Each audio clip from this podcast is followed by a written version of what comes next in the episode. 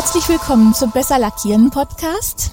Guten Morgen, Frau Mönning. Ja, und ähm, ich darf Sie zunächst einmal ganz kurz ähm, vorstellen und dann gehen wir mal so langsam ins Thema über.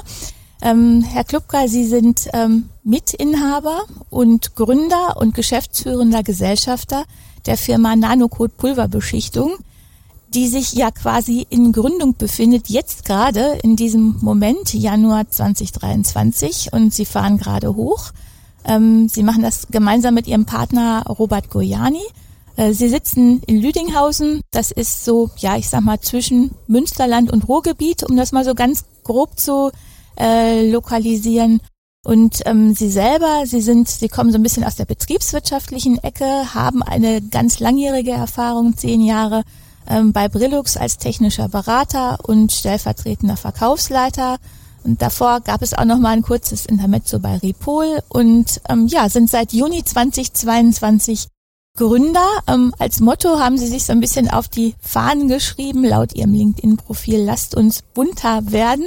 Und es gibt diesen sehr coolen Zähler auf ihrer Homepage, äh, auf dem sie jetzt gerade die Tage runterzählen. Äh, es soll ja am 1. Februar richtig losgehen. Dann haben sie die Eröffnung von ihrem Beschichtungsbetrieb. Und ja, wir haben uns hier zusammengefunden, weil ähm, wir das in der Redaktion eigentlich sehr bemerkenswert fanden.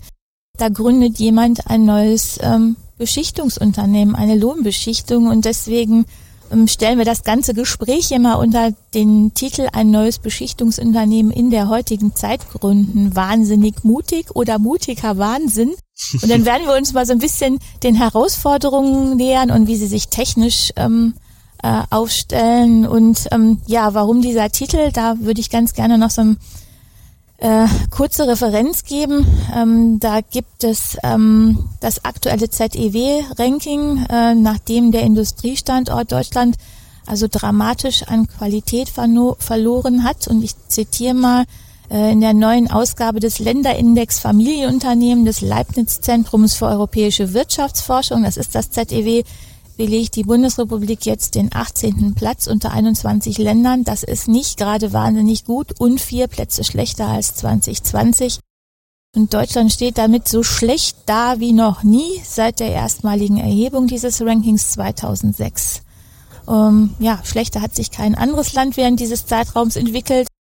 Und ähm, das äh, ist relativ ernüchternd. Vielleicht noch angemerkt, Auftraggeber dieser Analyse war die Stiftung Familienunternehmen in München, die die neunte Auflage der seit 2006 alle zwei Jahre erscheinenden Analyse jetzt ganz kürzlich veröffentlicht hat. Jetzt befinden wir uns ja in einer Industrie, die also typisch ist für, ich sag mal, mittelständische Unternehmen, klein- und mittelständische Unternehmen. Also die meisten Industrie und alle Lohnbeschichter, denke ich, es gehören genau, ähm, ja, ich sag mal, dem äh, Typus äh, an. Jetzt äh, ist die Beschichtung ja ein sehr, sehr, sehr komplexer und auch anspruchsvoller Prozess.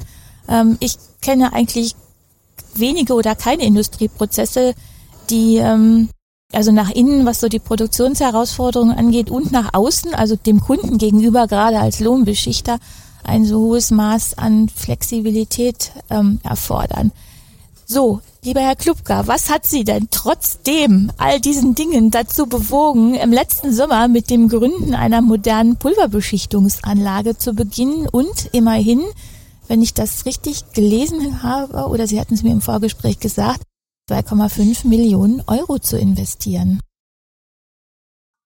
Ja, wo fangen wir da fast schon an? Also, der Robert Goyani stammt ja aus ähm, also ist auch Kaufmann, stammt aus dem Nutzfahrzeugbereich, hat schlussendlich dort einen Einkauf und die Logistik verantwortet. Ich bin im Industrielackbereich groß geworden.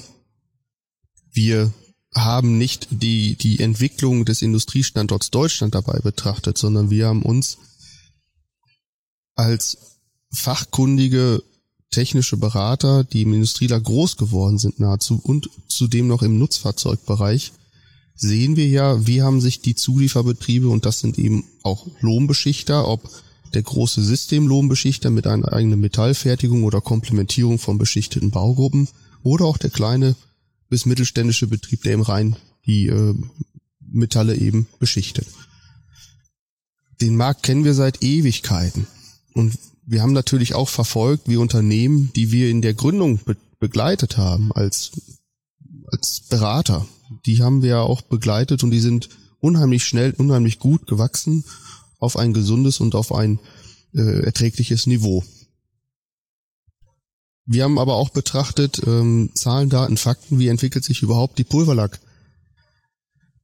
und das macht einen Indikator fest, der 2021, nee, 2022, Entschuldigung, im März ist noch eine Statistik rausgekommen, äh, dass 7% Wachstum im Pulverabsatz erfolgt. In der Konsequenz 7% Absatzerhöhung heißt, es wächst die Akzeptanz der Pulverbeschichtung und das hat auf der einen Seite damit zu tun, dass Nasslacke verdrängt werden hat leider nie so geklappt. Selbst ja nach der VOC-Verordnung war es ja so, dass eher die Nasdaq-Systeme weiterentwickelt worden sind, als dass die ersetzt worden sind durch die Pulverbeschichtung. Aber der Markt befindet sich aus unserer Sicht in einem Wandel, dass die Pulverbeschichtung mehr und mehr an Akzeptanz er erreicht. Würden Sie sagen, dass die aktuellen Diskussionen zur Nachhaltigkeit, also da auch, ich sag mal, ein Revival des Pulverlachslackierens?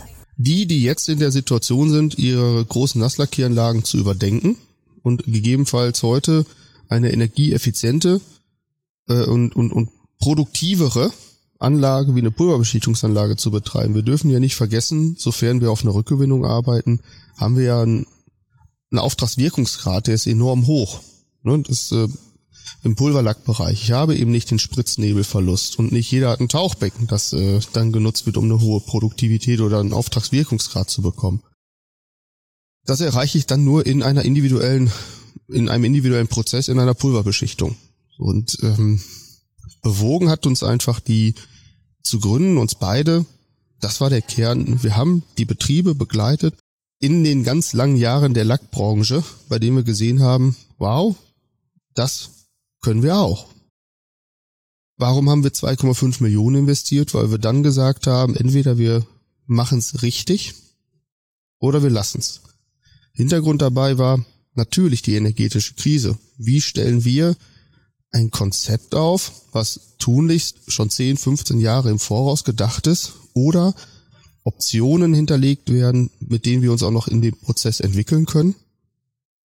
Und dadurch bedingt haben wir eben gesagt, wir wollen einen hohen Automatisierungsgrad, wir wollen energetische ähm, Einsparmöglichkeiten hinterlegen, wir wollen Betriebsmittel einsetzen äh, in einer größeren Vielfalt äh, und eben nicht nur auf das typische Erdgas setzen.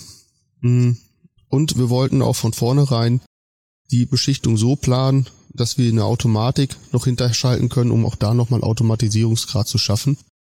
Und all das haben wir in dieser Anlage realisiert. Und natürlich müssen wir die klassische ähm, Wettbewerbsanalyse machen, die Umfeldanalyse machen, einen Businessplan erstellen. Und dabei wurde mehr und mehr deutlich, dass wir eine geografische Lücke, eine qualitative geografische Lücke am Standort Lüdinghausen haben. Im Umkreis von gut 50 Kilometern ist diese Oberflächenqualität mit dem Korrosionsschutz dahinter stehend in dem Automatisierungsgrad schlicht und ergreifend nicht vorhanden. Natürlich gibt es in dem Raum ähm, Marktbegleiter, die ähm, teilweise auch mit uns heute zusammenarbeiten werden. Und da ist aber eben Stand der Technik vor 25, 30 Jahren nach wie vor so zu sehen, natürlich mit kleinen Änderungen, kleinen Ergänzungen, das steht außer Frage. Aber im Allgemeinen gibt es das nicht, was wir jetzt dort machen. Und also eigentlich typisches Unternehmertum. Sie haben also quasi die, diese Krisensituation, die ja auch letzten Sommer schon da war, also bewusst genutzt und gesagt, wir machen das trotzdem. Wir sehen, hier ist eine Marktlücke, haben unsere Analysen ergeben. Mhm. Ne, wir glauben an Pulver noch mal einmal mehr. Das ist jetzt unsere Stunde. Wir stellen uns energetisch flexibel auf und wir machen wir hatten, das. Mhm. Das Schöne dabei war ja, wir hatten die Möglichkeit, mhm. in der Projektierung ja auch noch zu sagen, oh, letztes Jahr war ja enorm dynamisch. Es war ja ein, ein, ja. ein Schnellboot der Information im Bereich, ähm, wir, wir, kriegen kein Gas, wir kriegen keinen Strom. Ähm, doch, wir kriegen Strom, ähm, aber Strom auf einmal nicht mehr genug oder Strom nur zu extrem hohen Preisen. Alles wollte Propan, wir auch. Ähm, es waren natürlich viele, viele äh, organisatorische Herausforderungen dabei, aber die konnten wir ähm, auch da lösen und haben uns ja letztendlich dann ja dafür eine hybride äh, Betriebsmittel oder hybride Betriebsmittel äh, entschieden, dass wir 100% Strom benutzen können, 100% Propangas, wir können das mixen, wir können den prozentualen Anteil beider Medien so einstellen, wie wir das möchten. Nun, die Anlage war auf Erdgas geplant und äh, dann konnten wir uns aber in dieser Projektierungsphase nach der Bestellung eben auf das andere Produkt oder auf die anderen Produkte konzentrieren und einfach auch da dynamisch entscheiden. Und ich glaube, das fehlt ja heute vielen Prozessen, weil sie das ja auch nicht entscheiden konnten. Ich, ich heute eine Anlage im Retrofit-Bereich wieder äh, zu modernisieren, ist ja bei manch kompakten Anlagensystemen gar nicht möglich. Mhm. Oder nur unter erschwerten Bedingungen möglich und erschwerte Bedingungen treiben in der Regel die, die Kostenseite massiv nach oben, weil die Rohrleitungen nicht passen, die Gasrohre nicht passen, äh, Brenner nicht passen und so weiter und so fort. Und dann sind die Investitionskosten für eine kleine Modernisierung ganz, ganz schnell sechsstellig. Mhm. Also ist das quasi auch noch so ein bisschen ja das Glück der Stunde dann auch ja. gerade rechtzeitig alles passiert, was also ich sag mal die Flexibilität der Auslegung da ihnen noch ermöglicht hat dann auch, ne? Mhm. Absolut, absolut. Mhm. Das war unser Glück, dass wir noch entscheiden konnten. Ne? Mhm. So. Lassen Sie uns ein kleines bisschen mal so in die Tiefen der, der technologischen Features Ihrer Anlage einsteigen. Äh, also Sie haben zum Beispiel äh, in eine 8 Zonen multimetallfähige Vorbehandlung für Schwarzstahl, äh, verzinkten Stahl und Aluminium, also auch da vom potenziell zu beschichtenden Substrat breit aufgestellt. Das ist betrieben mit ähm, nanokeramischer Vorbehandlungschemie, da kommen wir auch gleich nochmal drauf zu sprechen. Ein recht großes Warnfenster von drei mal zwei mal 0,5 Meter, was Sie ein bisschen hin nach hinten noch erweitern können auf einen Meter in der Breite. Ähm, eine Power-and-Free-Anlage ne, für Flexibilität.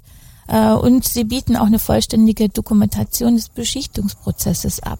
Welches dieser Merkmale zahlt aktuell sehr stark auf das Thema Energie und Energiekosten ein und ähm, in welchem Umfang? Was würden Sie sagen? Was ist da so der, der Schlüssel? Auch so mit Blick auf andere Beschichter, die vielleicht jetzt zuhören. Also der Schlüssel war an der Stelle das ganz, ganz einheitliche, ganzheitliche Konzept der Anlage. Die müssen wir auch in dem Fall komplett betrachten. Das beginnt in der 8-Zonen-Vorbehandlung. Die ist ähm, komplett zu 100% aus Polypropylen mhm. produziert. Die wird zwar durch einen Edelstahlrahmen gestützt, aber es ist 100% Polypropylen. Können Sie kurz erläutern, was hier aktuell die Vorteile sind denn dann? Die Vorteile haben wir natürlich mit dem Anlagenbauern und auch verschiedenen mhm. anderen mal diskutiert. Jetzt muss man immer dazu sagen, es werden natürlich immer einige theoretische Werte aufgerufen, ob die sich nachher in der Praxis auch wirklich real auf dem Punkt darstellen. Das muss dann natürlich nochmal äh, äh, nachkalkuliert werden. Aber warum Polypropylen? Ich erkläre es immer ganz einfach. Greifen Sie im guten Wintertag mal ein Stück Metall an oder ein Stück Kunststoff. Welches fühlt sich in der Hand denn kälter an? Und relativ schnell sagen alle, klar, Metall. Und genau das ist das, was dort passiert. Der Kunststoff hat eine kontinuierliche, schöne Wärmehaltung und die ist höher und besser äh, von der Isolierung als auch ein isoliertes Edelstahlbecken. Das führt in der Konsequenz dazu, dass wir ähm, die, den Energieeintrag durch eine längere Wärmehaltung reduzieren können. Die Einsparmaßnahmen waren mit vom Anlagenbauer um die 40 Prozent beschrieben, weil wir natürlich auch die Wärmerückgewinnung in den Vorbehandlungszonen haben, dass wir eben da über einen Wärmetauscher äh, den Spritznebel aufnehmen, die Wärme wieder aufnehmen und zurückführen. Ähm, Weiterhin ist Polypropylen vom Inneren ist es so, dass das Wasser schneller in den Kreislauf zurückgelangt. Das heißt, das Ablauf, Abtropfwasser, das Ablaufwasser kommt wieder in die Auffangwanne und wird wieder über die Düsen, die wir dort haben, in der Spritzvorbehandlung verteilt. Und da es wieder schneller zurück in den Kreislauf gelangt, brauche ich in dem Becken an sich 15 Prozent, circa 15 Prozent weniger Wasservolumen, mhm und 15% weniger Wasservolumen. Wir reden in einem Bad von 8000 Litern. Das wären also roundabout irgendwo 1200, 1300 Liter mehr. Die brauchen wir nicht. Ergo, ich muss sie auch nicht erwärmen. Die Chemie, die wir einsetzen, ist vom Prinzip auch eine Niedrigtemperaturchemie. Die könnten wir also auch zwischen 25 und 28 Grad betreiben. Aber da bin ich persönlich noch etwas skeptisch, das muss vielleicht noch bewiesen werden, aber da bin ich persönlich noch etwas skeptisch, denn ein äh, nasses oder ein Glas lässt sich einfach mit warmem Wasser besser abspülen mit Priel, als das ein kaltes tut oder mit kaltem Wasser gemacht wird. Und das ist auch immer meine bildliche Vorstellung. Das müssen wir dann schauen, ob es noch geht. Tendenziell aber auch da wieder, wir haben Chemie ausgewählt, wir haben den Prozess ausgewählt. Warum? Dass wir da noch Entwicklungspotenzial wieder reinbringen können. Mhm. Ausbaufähig. Also. Ja, die acht Zonen Vorbehandlung, warum ist es so geworden? Wir haben da eine neutrale und eine mineralische Beize drin mit Spülen und eben am Ende der chromfreien Passivierung bzw. nanokeramischen Vorbehandlung. Ähm, einfach damit wir den Kundenkreis, die Branchen so breit wie möglich erreichen und in einer gewissen Krise auch sagen können, prima, der einen Branche geht's ganz gut, der anderen weniger gut, aber im Mix und im ist, ist eigentlich erträglich und wir haben dann doch das Potenzial dazu beschichten. Hm. Also so. Vorbehandlungsanlage ist ein zentraler Punkt und die Gesamtauslegung, dann haben, ja. Genau, dann haben wir die dann haben wir die, äh, vor, die Öfen, den Haftwassertrockner, mhm. als auch den, den Pulvertrockner, die sind hybrid. Wie vorhin schon mal kurz erwähnt, wir können die eben in der Brennkammer, dort sind Heizregister mit enthalten. In der Brennkammer ist sowohl das Heizregister als auch dann der Brenner. Und die Lüfter verteilen die Luft oder die Energie und Wärme, die dort eingebracht wird, in den Ofen. Deswegen ist es dem in Betrieb der, der Brennkammer bzw. der Lüfterkammer egal, ob da die Energie durch Strom oder durch den Heißluftbrenner äh, mit Propan äh, geliefert wird. Und dann kann ich sagen, steuer bitte 40% Strom, 60% Propan. Das ist dann frei wählbar und das tut tatsächlich der Bediener der Anlage, der hat ein Tablet in der Hand, mit der die Anlage gänzlich gesteuert werden kann. Es kann auch das Smartphone genutzt werden heute. Ähm, und natürlich auch ein Desktop-PC, der irgendwo fest verankert ist. Wir haben äh, in der äh, bei Besser Lackieren im September letzten Jahres eine Umfrage unter Beschichtern gemacht was ähm, die so als den größten Hebel jetzt bei den Energieverbräuchen ansehen aufgrund der aktuellen Situation. Und äh, da war ganz klar, ich glaube mit rund 80 Prozent ähm, haben die meisten gesagt, also der Hebel ist ganz klar die Trocknungs- und die Ofentechnik. Ähm, jetzt äh, kann man sagen, dass Sie ja so eine Art Greenfield-Anlage eigentlich hinstellen. Was würden Sie denn jetzt den ganzen Kollegen empfehlen, die das jetzt nicht machen, sondern die so eine, ja ich sag mal, Brownfield-Anlage eigentlich haben? Ähm, mit Blick auf die Ofentechnik. Äh, was, was würden Sie denen jetzt so empfehlen und sagen, was, was ist das Beste, was man jetzt machen kann? Unaufwendig. Unaufwendig bin ich äh, komplett bei Infrarot. Ähm, da muss eben geschaut werden, inwiefern kann eben der der der Ofen äh, retrofit gemacht werden mit Infrarot ergänzt werden. Ist es eine unterstützende Energie? Ist es keine passende Möglichkeit? Man muss da, da ich mich mit der Thematik schon etwas länger beschäftigt habe im Infrarotbereich, äh, muss man natürlich auch darauf achten, dass wenn Schattenbildungen da sind, dass man nachher noch einen wolkenfreien, äh, pulverbeschichteten Film erzielt.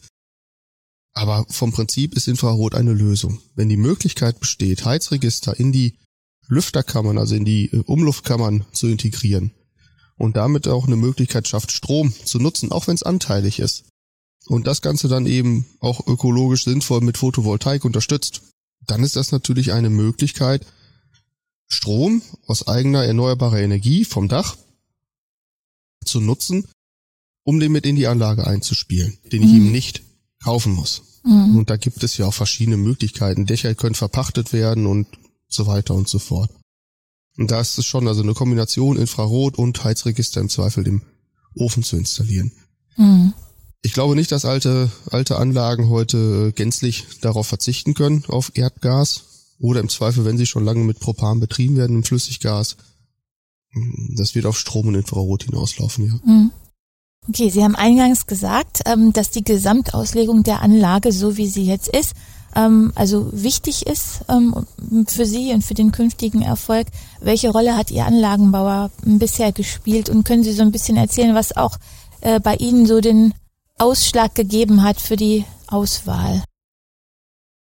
Die Auswahl. Wir haben die Anlage bei ST Coating Solutions in Belgien beauftragt. Ähm, wir haben uns mit ST zusammen einige Anlagen, Referenzanlagen angeschaut und natürlich auch mit den weiteren verfügbaren Betrieben in Deutschland welche angeschaut. Bei uns, uns hat das Konzept, die moderne, die Steuer, Steuerung von ST enorm gefallen. Ähm, auch die Flexibilität in der Konzeptionierung, in der Kommunikation hat uns da enorm gefallen und die verbauen grundsätzlich sehr moderne Gimmicks. Heißt, äh, Prozessdatenerfassung war vorhin ein Begriff.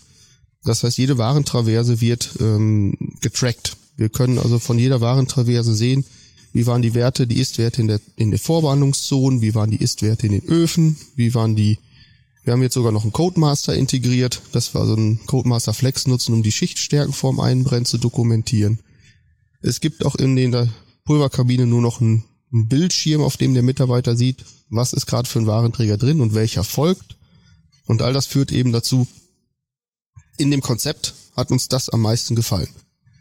Und dann kommen, kommt eine schöne moderne Steuerung dazu, das auch wieder energetisch, dass also der die Anlage versteht, es kommen nicht ausreichend Warenträger hinterher, ich gehe in einen Eco-Modus und schalte quasi Stück für Stück nach dem letzten Warenträger, wenn ich weiß, da kommt nicht mehr, Teile ab in Standby-Modus, um auch da wieder Energie zu sparen. Mhm. Sie haben ja gerade so ein bisschen schon übergeschwenkt auf dieses ganze Qualitätsthema. Ähm, Sie visieren, glaube ich, vor allem, Sie wollen vor allen Dingen ansprechen, ähm, äh, Landmaschinen oder Nutzfahrzeughersteller, Landmaschinenhersteller, das ist also so ein, ein Teil Ihres angestrebten Portfolios, Ihre Anlage äh, ist darauf ausgerichtet. Äh, wie wichtig ist da also Qualität? Nun, die Qualitätsansprüche in den, im Nutzfahrzeug, aber auch im, im, im Landmaschinenbereich wächst stetig und nähert sich ja mehr und mehr auch der, der Automobil an. Ja. Ähm, man muss es doch noch erweitern auch von den Branchen. Wir sind natürlich auch im allgemeinen Maschinen- und Anlagenbau mhm. da. Auch da werden hohe Ansprüche an die Qualität gesetzt. Und man muss auch sagen, dadurch, dass die Vorbehandlung jetzt so ausgerichtet wurde, können wir vom Prinzip auch die Fassadenbleche dort äh, ohne weiteres beschichten. Die Vorbehandlung stimmt. Wenn, wenn sie eingehalten wird, ist auch die Fassade im Alu-Bereich, also Baumetall, Architektur, dort machbar. Ist aber aus meiner Sicht noch die Herausforderung, erst den Prozess so stabil zu betreiben, dass man den dann auch mit anpackt und mhm. angreift. Ja. Sind Sie äh, oder streben Sie an oder sind Sie schon zertifiziert? Also haben Sie eins der, der gängigen Zertifizierungen oder streben Sie das dann an demnächst? Ja, wir streben die QIB-Zertifizierung mhm. an. Wir streben auch äh, danach, dass wir 2024 die ISO 9001-2015 mit integrieren. Wir sind in der Überlegung, auch mit der GSB ins Gespräch zu gehen und das parallel mitlaufen zu lassen als Qualitätssiegel. Wir haben jetzt schon so viel getan und so viel in den Prozess investiert, dann sollte das auch besiegelt sein und auch ähm, kontrolliert, ähm, dokumentiert, beschichtet werden, damit wir auch die hohen Qualitätsansprüche einfach matchen. Mhm. Und ähm, da haben wir das große Glück gehabt, dass wir eben da einen promovierten Chemiker ab Juni bei uns beschäftigen, der sich dann genau um diese Sachen bemüht. Mhm.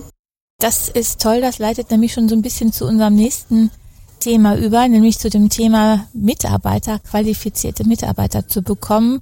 Äh, wenn wir mit Menschen, ja ich sag mal, aus der Industrie oder aus den verschiedenen Industrien mit Beschichtungsbetrieben sprechen, dann ähm, ist es ein Riesenthema, qualifizierte Mitarbeiter zu bekommen. Also das Personal, das Jammern wird eigentlich beständig größer. Bei Lohnbeschichtern ist es generell noch größer als bei Industriebeschichtern. Das ist dann manchmal so, ne?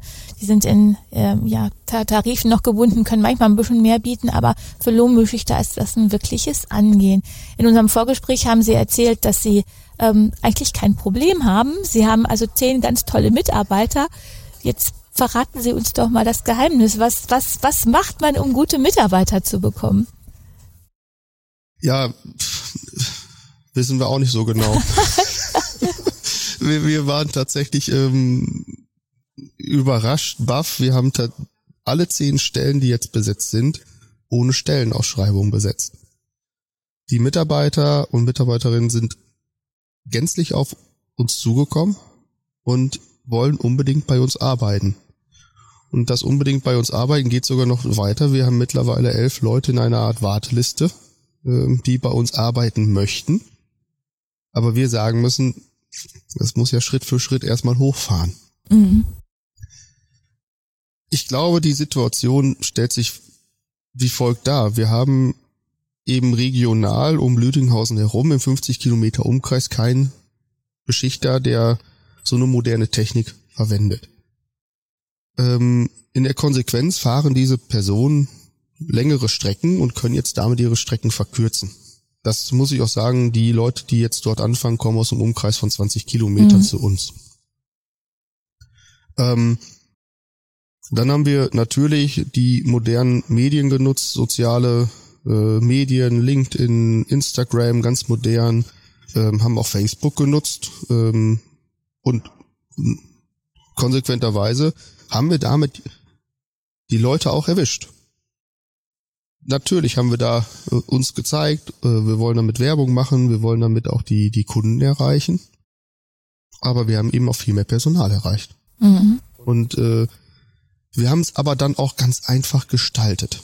Ich lege keinen Wert darauf, eine vollständige Bewerbung zu bekommen, sondern die, die sollen vorbeikommen, wir unterhalten uns in Ruhe zwei Stunden. Wenn das für alle matcht und der Funke springt über von unserem äh, Vorstellungen und den Vorstellungen von denen, dann machen wir ein zweites Gespräch und dann gehen wir mal nochmal in die Tiefe. Und ich brauche da nicht den Bürokratismus hinter, wenn der Mensch zu uns passt, der Mensch zu uns passt, dann kann man viel anderes beibringen. Mhm. Sie haben ja auch ein bisschen Erfahrung im Vorfeld also mitgebracht. Sie kennen viele Betriebe, also sind da auch vielleicht ganz gut vernetzt. Ähm, Ihr Partner auch? Das ist wohl korrekt und das führte natürlich auch dazu im Netzwerk, dass der eine oder andere festgestellt hat, Mensch, Florian, mit, wir haben uns gut verstanden in mhm. der Vergangenheit. Ähm, das möchte ich so weitermachen und mit dir das groß werden mhm. lassen. Und ja, teilweise sind jetzt Leute bei uns, den einen kenne ich 17 Jahre, den anderen 14 Jahre. Mhm. Ähm, und noch ein dritter, der hat tatsächlich gestern seinen Vertrag unterzeichnet, der, den kenne ich auch seit 15 Jahren, ja. Das macht dann ja auch fast schon Spaß ne, und gibt ein ganz gutes Gefühl. Also wenn man dann so Menschen hat, ne, gerade in so einer wichtigen Phase wie des Aufbaus. Es, es, es gibt das Gefühl des vollständigen, der vollständigen, äh, nee, des, mit, dass ich ihm vollständig vertrauen kann. Mhm. Wenn man sich so lange kennt, die mhm. Arbeitsweisen kennt, gegenseitig kennt, ist das fantastisch. Mhm. Sehr schön. Also halten wir fest, Netzwerken ist wichtig. Wir kommen dann gleich nochmal auf das Thema Netzwerken. Ähm, würden Sie also so zusammenfassend sagen, dass es ähm, aktuell als Gründer technologisch sogar leichter haben, ähm, also einen Beschichtungsbetrieb erfolgreich äh, zu führen? Ähm, ich sag mal, gibt es da so eine Art Tesla-Effekt oder Tesla-Bonus? Tesla, die sind ja auch auf der grünen Wiese quasi äh, gestartet. Können, mhm. können Sie das ein kleines bisschen für sich in Anspruch nehmen? Also haben nicht so dieses ne, mit, mit existierenden Anlagen die Herausforderungen, die da so sind? Natürlich werden wir werden andere Herausforderungen bekommen. Ja. So. Nee, ich glaube nicht, dass wir den Tesla-Effekt haben. Wir sind ein dynamische Charaktere, Robert und ich, die da eben Wert legen auf den Teamgedanken, dass wir sagen, wir sitzen alle im Boot. Es muss natürlich einer den, den Steuermann machen und die Richtung äh, angeben. Das machen wir modern, das machen wir mit extrem flachen Hierarchien. Ähm ich möchte auch nicht sagen, dass wir ein Startup sind. Dafür sind mhm. wir in einem mhm. Industriesektor nicht mhm, zu tief ja, ja. drin. Ähm, aber es hat so eine Art ähm, familiären Charakter, den wir dort auch an Tag legen. Und ich glaube, dass wenn wir da jetzt in die Spur, uns in die Spur bewegen, dann mag es sein, dass wir da ganz modern denken können, flexibler denken können, ähm, uns auch noch nicht an so viele Serienkunden gebunden haben und deswegen auch sagen können, Mensch, da finden wir vielleicht an der einen oder anderen Stelle das Ganze mal neu. Mhm. mhm. Was mich dabei aber, das ist vielleicht etwas, was da so ein Effekt ist, es macht einfach unheimlich Spaß, heute den Kunden zu beraten. Den Kunden zu beraten, das für ihn perfekt beschichtete Pro Objekt zu erhalten. Denn jetzt kennen wir die Pulverlacke im Allgemeinen und natürlich auch den Markt sehr gut äh, und können dann auch in den Pulverlacken halt beraten und sagen, Lieferant unabhängig, das ist jetzt schön, da bin ich jetzt die neutrale Bank, aber der Kunde möchte ein perfektes Produkt und ich weiß heute, wo kriege ich die perfekten Pulver, um das perfekte Produkt zu erreichen. Und das macht einfach viel Spaß. Äh, und das ist vielleicht der junge und frische Effekt, da wir uns in diesem Markt enorm gut auskennen. Gut auskennen, ja. ja. Mhm. Kommen wir nochmal auf das Thema äh, Netzwerken. Also wir haben festgestellt, Sie sind in jedem Fall Netzwerker und haben eine gut aufgestellte Mannschaft. Ähm, und Sie leben diese Einstellung auch weiter. Äh, am 10. Mai ähm, öffnen Sie äh, in Zusammenarbeit mit unserer Fachzeitung, unserer Redaktion, Besser Lackieren, Ihre Produktion unter dem Stichwort Netzwerken an der Lackierlinie. Äh, Pulverbeschichten 4.0 oder sagen wir gerne 4.1, 4.2 ähm, nachhaltig, digitalisiert und zukunftsweisend. Details finden Sie übrigens jetzt an die geneigten Zuhörer auf besserlackieren.de. Und das ist eine ganz tolle Sache. Vielen Dank auch an dieser Stelle, dass Sie das so möglich machen. Jetzt sind Sie ja ein Gastgeber äh, dann und empfangen auch andere Beschichter. Das, äh, was ist so der, der Nutzen, der Reiz? Was macht das so für Sie aus? Wo haben Sie da Spaß dran? Ich habe Spaß an der technologischen Entwicklung für den Markt. Und äh, wir haben, wir kochen doch am Ende alle mit Wasser. Was macht denn der andere Beschichter wesentlich anders, als wir das tun würden? Wenn er die Möglichkeit hat, bei uns ein Gimmick mitzunehmen in seiner Prozessdatensteuerung, Prozessoptimierung, ist das doch prima. Ne? Ähm, zu dem Zeitpunkt haben wir ja dann den Vorteil, dass es bei uns integriert ist.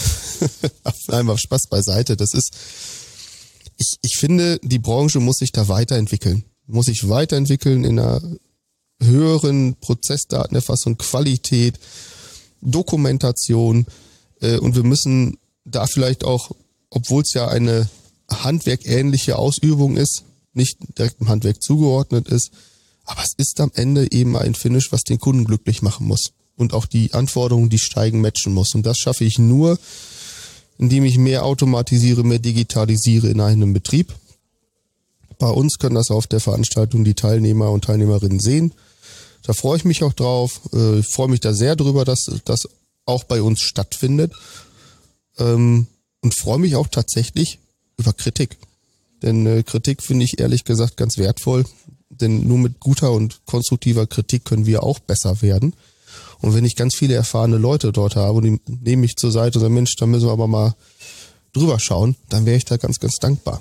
Das ist super toll, dass Sie das sagen, weil es ist ja immer ne, zweigleisig. Sie zeigen was, aber Sie kriegen ja unter Umständen durch Anmerkungen oder Fragen auch eigene Ideen und kriegen da genau. was zurück. Das ist genau. auch so der Grundgedanke, an den wir in der Redaktion auch ganz fest glauben, dass das also sinnvoll ist, um alle gemeinsam ein Stückchen weiter voranzubringen. Ja, sehr schön. Dann lassen Sie uns doch noch ganz kurz äh, so zum Ausklang ähm, noch die Kurzfragerunde machen. Und ähm, äh, wenn Sie, Herr Klubka, die nachfolgenden drei Aussagen äh, einfach mal so aus dem Bauch heraus vervollständigen können, ähm, was Qualität ist für mich? Qualität ist für mich der zufriedene Kunde. Der glückliche Kunde haben Sie eben gerade sogar gesagt. Mhm. Die drei größten Herausforderungen für das erfolgreiche Betreiben einer Lackiererei, eines Beschichtungsunternehmens sind aktuell aus meiner Sicht. Personal können wir ausklammern. Mhm. Ich glaube, das müsste sonst als erstes kommen. Die drei größten Herausforderungen sind für mich tatsächlich inner, innerlogistische Abläufe. Ähm, Materi Energieverfügbarkeit, egal ob Strom oder Propangas, dass das tatsächlich auch so wie versprochen stattfindet. Und ja, ich würde Ihnen schon sagen, äh, Routine zu bekommen. Routine erlangen. Als mhm. Neustarter. Mhm. Ja. ja. Genau, und abschließend dann ähm, Lackierprozesse, Lackieranlagen oder Beschichtungsprozesse zeichnen sich künftig vor allen Dingen aus durch auch moderne Prozessführung, Transparenz in der Prozessführung, digitale Datenerfassung, im Zweifel auch mit Robotern, die integriert sind, von Beginn an, nicht nachträglich, sondern von Beginn an. Und dann glaube ich, dass wir ähm, Beschichtungsprozesse modern und digital gestalten können. Mhm. Ja, Ganz herzlichen Dank. Damit sind wir am Ende unseres Gespräches angekommen. Ähm, ich freue mich sehr, wenn wir uns am 10. Mai dann bei Ihnen sehen und vielleicht können wir ja das ein oder andere, was Sie anfangs äh, unseres Gespräches propagiert haben, also ne, mit Bezug auf Wassereinsparung und Temperatur, dann schon mal, weiß nicht, ob es zu früh ist, aber so ein kleines bisschen gegenchecken und schauen, mhm. ob da, ob das auch tatsächlich so eingetreten ist. Vielen, vielen Dank, Herr Klubke, an dieser Stelle und einen ganz guten, erfolgreichen Start wünsche ich Ihnen. Ganz lieben Dank, Frau Mönning. Ja. Sehr, sehr gerne. Ich freue mich auf den Besuch und auf zahlreiche Teilnehmer. Bis dahin. Bis dahin.